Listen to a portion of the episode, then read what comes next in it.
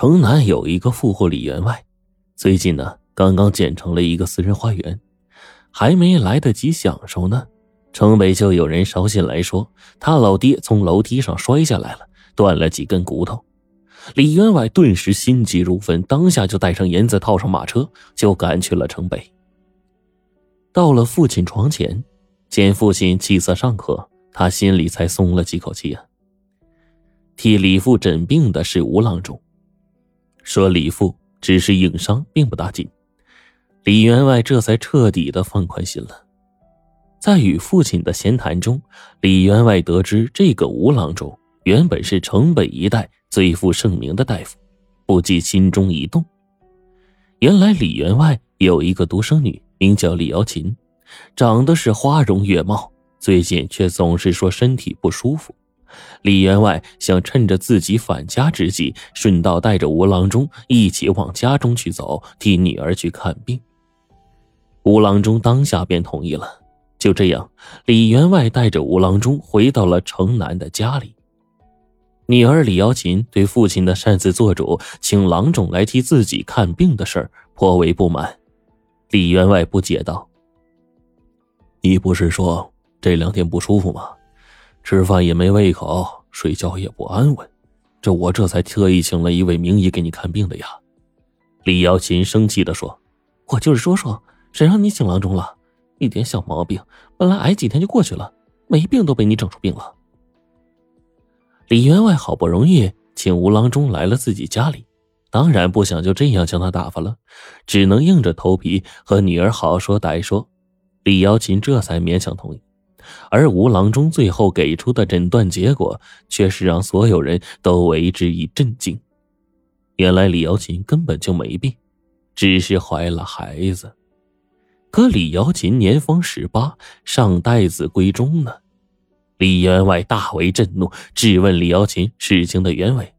李瑶琴这才是一五一十的哭诉起来。早在七月份的时候，李员外决定在院中修建花园，便请来几个短工来干活。到了八月十五那天晚上，李瑶琴逛街上灯回来，已经是人困马乏，回到房中很快就睡熟了。等他醒来的时候，却发现嘴巴已经被人给堵上了，双手也早已经被人牢牢的控制住。他奋力的挣扎，却无济于事；拼命的呼喊，却发不出一丝的声响。直到金鼻李进奄奄一息，这才得以认命。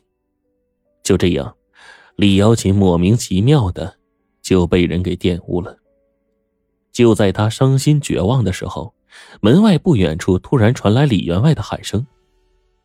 原来，李员外半夜肚子饿，让厨娘做了宵夜，想问问李瑶琴要不要吃点歹徒听见响声，自是恐惧。黑暗之中，连鞋都没来得及穿上，便跳出了后窗，逃之夭夭了。李瑶琴这才将口中所塞之物给取下。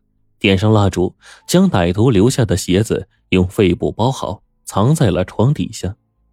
这一切都做完，又理了理头绪，这才开门去见父亲。李瑶琴说完这些，早已经哭成了一个泪人。李员外怒火中烧，狠狠就踢翻了一把椅子，算是出了些心中的恶气。吴郎中作为外人，自知不能久留。便向李员外提出告辞，李员外一路将他送出府门，又送了一笔银子给吴郎中，只求吴郎中对今天的事情守口如瓶，不要向外声张。吴郎中自然是满口答应。当天晚上，李员外喝了好些酒，眼花耳热之际，头脑似乎更加清醒了。他觉得白天给吴郎中的银子太少了，怕是封不住吴郎中的嘴。于是他决定第二天再送上一些银子给补上。第二天清晨，李员外亲自驾马车到吴郎中的医馆，将所有的银子悉数奉上之后，他又恳请吴郎中说：“吴郎中医术高明，不知能否为我女儿打掉肚中胎儿啊？”吴郎中拱手说：“吴某对于女科涉猎未深。”而此事啊又关系重大，员外理当，呃，求诸老手，以保万全呐。李员外叹了口气说：“哎呀，我哪有脸面去请什么老手啊？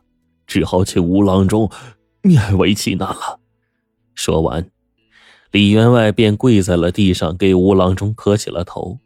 吴郎中赶忙将李员外扶起，但还是以同样的理由拒绝了李员外的请求。李员外没办法，只得哀求说：“只求郎中。”替我保守秘密啊！其他的事儿，我再想办法。说完，李员外又掏出一袋银子，递给了吴郎中。吴郎中也并未拒绝。而正当李员外转身往门外走出的时候，吴郎中却叫住了他，阴阳怪气的说：“呃，我倒是有个两全其美的办法，不知李员外意下如何呀？”李员外眼睛一亮，问吴郎中：“到底有何良策？”吴郎中皮笑肉不笑的说：“只要李员外同意把女儿嫁给我，那么您所担心的一切问题啊，就都解决了。”李员外沉思了一会儿，觉得吴郎中言之有理，便说：“先回去和女儿商量商量，如无意外，就这么办了。”然而李瑶琴的反抗却十分的激烈。原来他早就有了心上人，那人呢，便是李员外的世侄徐生。徐生是当地最年轻的举人，才华横溢，容貌出众，与李瑶琴呢也是青梅竹马，情谊颇深。这本是一门求之不得的好亲，但如今李家出了这样的事，李员外也不得不忍痛割爱了。李瑶琴起初死活不答应。但李员外心意已决，任凭女儿如何哭求，就是不为所动。而李瑶琴因为被父亲不停的游说，也开始自惭形秽，万念俱灰之下，只得同意和吴郎中的婚事。徐生听闻消息，数次跑来李府恳求李员外让自己与李瑶琴相见，但李员外都拒绝了。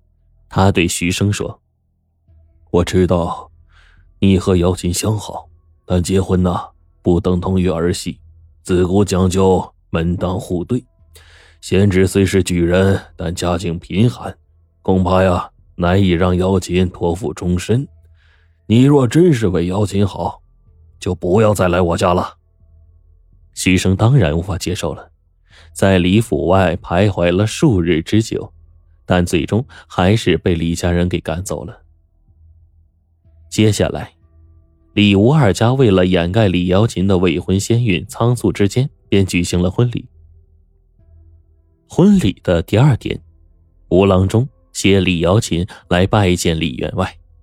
期间，李瑶琴趁吴郎中不在，偷偷对李员外说：“父亲，我感觉中秋那夜闯入我房中的那个歹徒，就是吴郎中。”李员外心中一惊，忙问女儿：“为何突然有此想法呢？”李瑶琴解释说：“昨晚洞房时，我闻到吴郎中身上那股淡淡的中药味我才想起那歹徒身上也有这种味道。